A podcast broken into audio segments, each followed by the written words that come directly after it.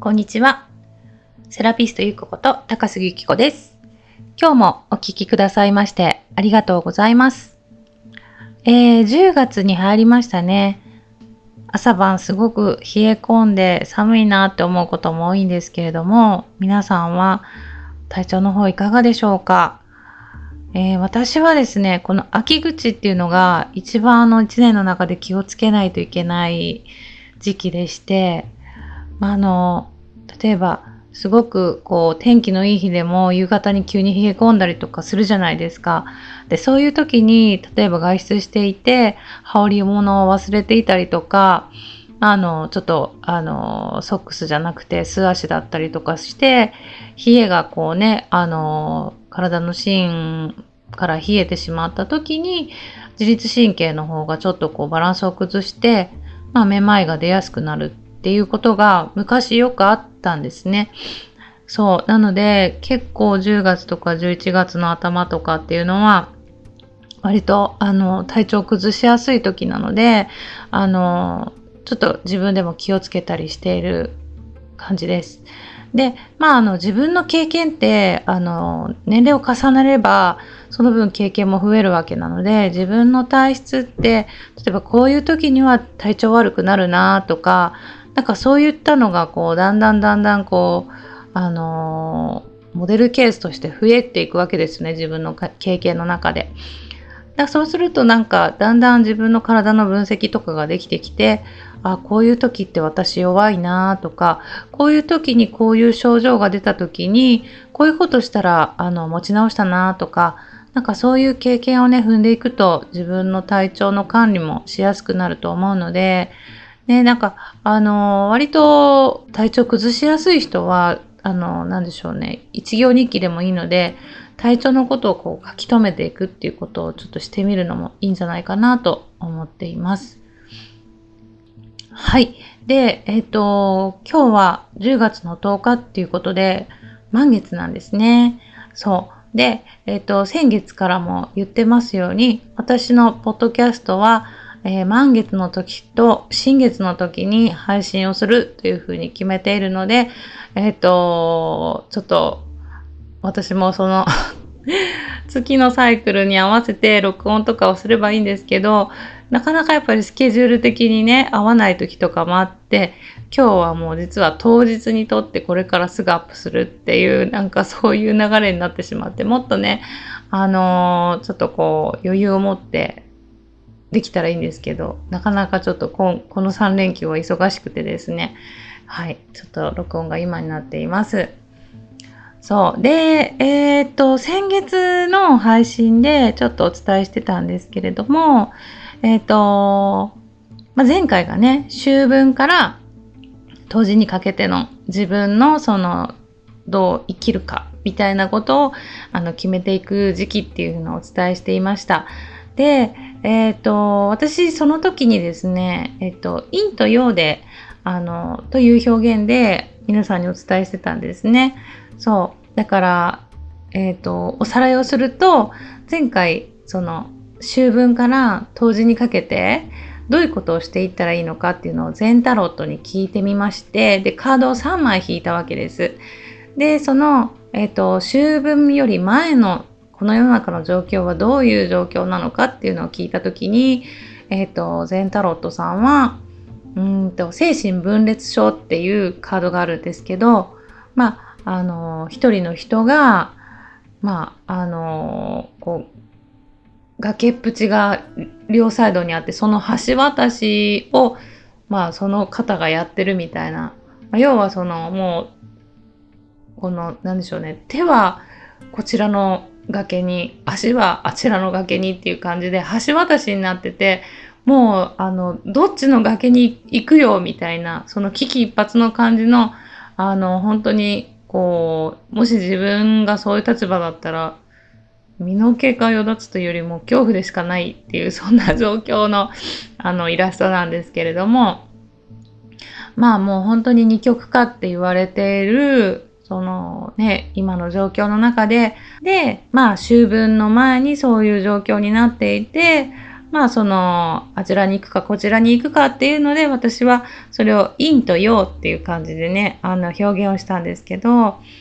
えっと、ネットとかを見ていると、その陰と陽っていう表現の他にもですね、昼の世界、夜の世界っていう風にあの表現されている人もいたりとか、あとはまあ土のせ、ん？土の時代、風の時代で言ってらっしゃる方もいて、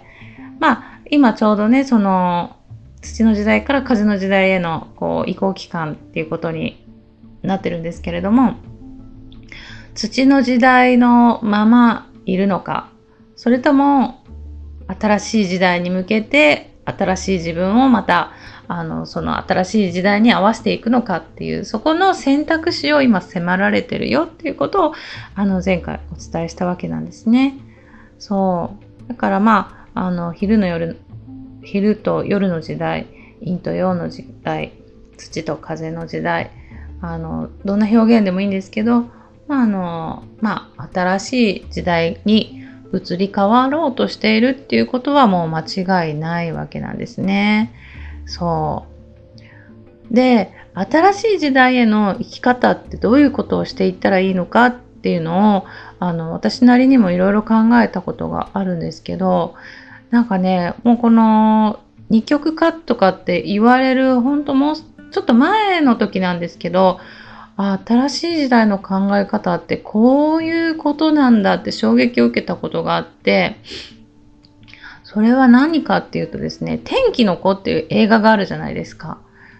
で、その天気の子の映画を見たのが、多分、あれって何年だったんだろう。まあでもコロナとか始まる前だったと思うんですけど、えー、今の時代ってこの選択で許されちゃうんだっていう衝撃を受けた記憶があるんですね。というのが、その、ちょっとネタバレになっちゃうんですけど、その天気の子に出てくる、まあ、あの、女の子ですね、主役の女の子。その子が、まあ、あの、何でしょう、その天気を司ってる神社？ですね、神社、神社だったと思うんですけど、ま神社にお祈りをすることで、そのずっと雨が降り続くっていうその時代のあの天候があるわけなんですけど、そのその子がお祈りをすると、まあ、そのお祈りをした部分だけがパーッと晴れてですね、で、どうしてもその晴れてほしい時ってあるじゃないですか。なんかお祝い事とか結婚式とかね。なんかそういうので依頼をこう受けて、あ、じゃあこの日に祈りを捧げますっていうので、この日のこの時間は天気がこう出てくるみたいな、なんかそういうね、あの、お役目をしていたんですけど、まあ最終ですね、まあちょっと本当にネタバレになっちゃうので、知らない人はちょっとここでお話聞くのやめた方がいいかもしれないんですけど、えっ、ー、と、最終的にですね、その主役の女の子が、この自分の身を捧げないと、結局その、ずっと雨が降り続いたままっていう状況になっちゃうよみたいな感じで追い詰められちゃうんですね。で、まあ、どんどんどんどん、その、なんでしょうね。まあ、いわゆるもう、人柱的な感じなんですかね。なんか、こう手に召されていくような、そういう、あの、場面もあったりとかするんですけど、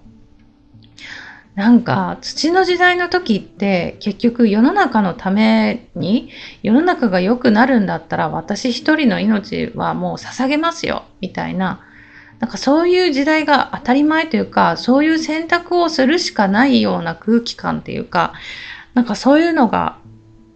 あったわけですよね。なんですけどその天気の子のそのお話の中での結末はですね、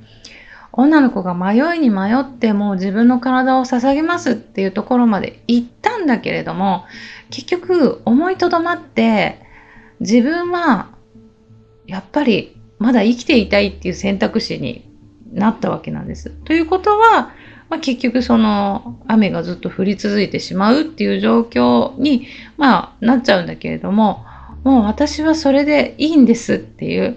なんかこう、周りがどうこうなるっていうより、やっぱり自分の命を大切にして、自分のために生きていくっていうことを選択していくわけなんですよね。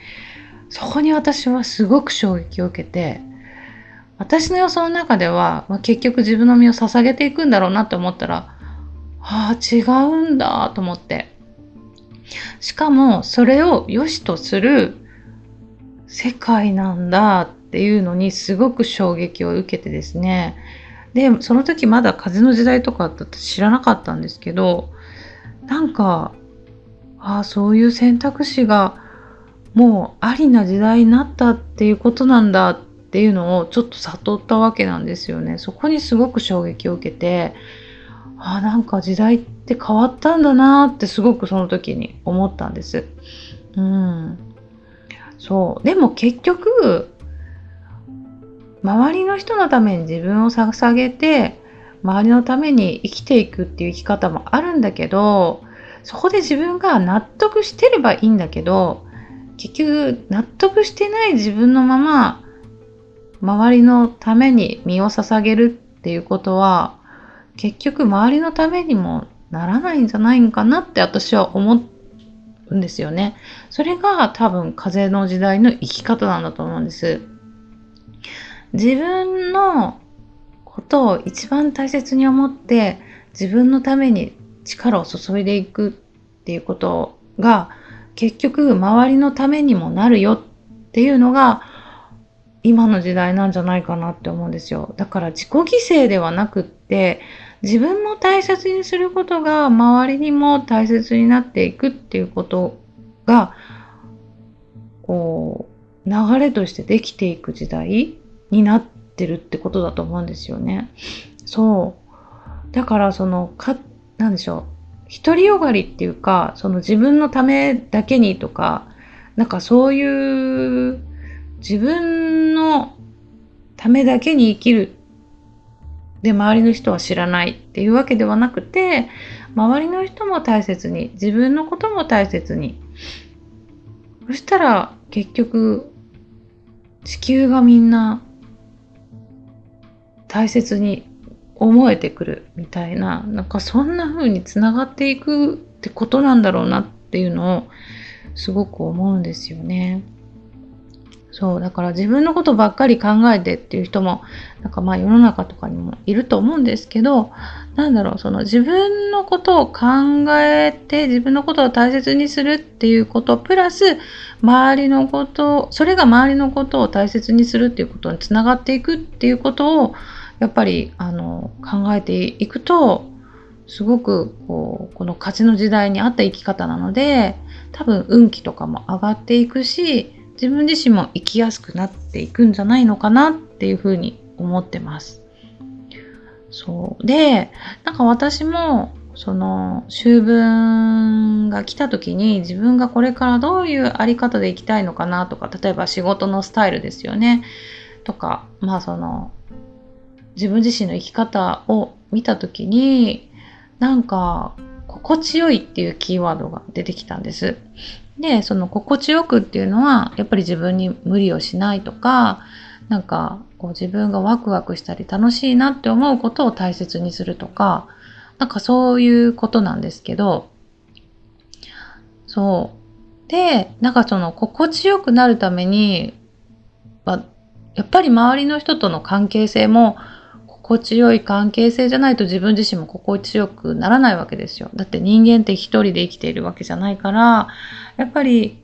まあ、家族だったり、友達だったり、私だったらお客様だったりとかするんですけど、その、こう私と関わる人たちの関係性の中で、やっぱり心地よさっていうのがあるからこそ、自分自身も心地よくなれるんだよなっていう結論に行き着いた時に、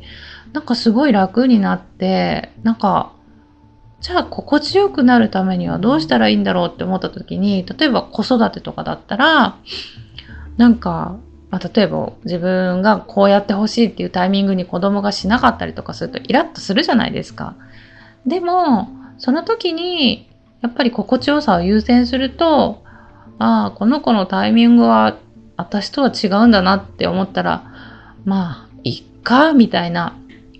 この子はこの子のタイミングでやるんだろうな、みたいな感じでなると、自分もイライラしないし、その子との関係性もすごく険悪な雰囲気とかも避けられるわけなんですよね。そうすると結局自分自身も心地よくいられるので、なんかね、すごいそういう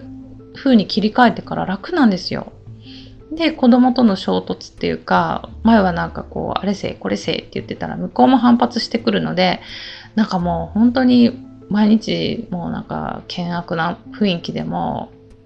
なんかやきもきするみたいなこともあったんですけど、なんかそういう風にスイッチ切り替えてからは、うーん、わかった。じゃあ、こう勝手に、みたいな。なんかそんな風に思えてきて、で、私は私でじゃあもうやるからね、みたいな感じにすると、向こうも向こうで私にこうあんまりこう執着してこないというか、お母さんそれするんだったら、まあじゃあこっちはこっちでやるわ、みたいな感じにもなるし、なんかいい距離感になるから、そのいい距離感がまた心地いいんですよね。そう。なんかその心地よさの作り方っていうのを、このなんか秋分を機になんか自分の中でできるようになった気がしてきていて、うん、これは大きな進歩だなって私は今思ってるところなんですね。そう。ね、なので、なんかこう、秋分明けて、で、あの、私は心地よさっていうことがテーマになってるんですけど、これを聞いてる皆さんもそれぞれに何かこうテーマっていうものがあるかなと思うんで、なんかそれをぜひね、見つけていただいて、それに向かってもう実際に行動していくっていうことがすごい大事じゃないのかなと思います。やっぱ思ってるだけじゃダメなんですよね。それを決めて実際に行動していくまでが一つのプロセスになっていくので、ぜひこういう風になりたいな、こういう風に持っていきたいなっていう思いがもしあるんであれば、ぜひそこに向けて実際にじゃあどうしたらいいんだろうっていうところまで、あの、突き詰めてね、あの、考えて、でそして実際に行動に移していくっていうことを、あの、ちょっと当時までにやってみてはいかがかなと思います。今ちょうどね、あの、こう、風の時代なので、その、風の気流に乗るとすごく高くまで行けるっていうふうに言われているので、ぜひ風を掴んでね、一緒に上に上がっていきましょう。はい。ということですね。はい。じゃあ、えっ、ー、と、今日はここまでにしようと思います。今日も最後までお聴きくださいましてありがとうございました。また次の新月でお会いいたしましょう。はい。ありがとうございます。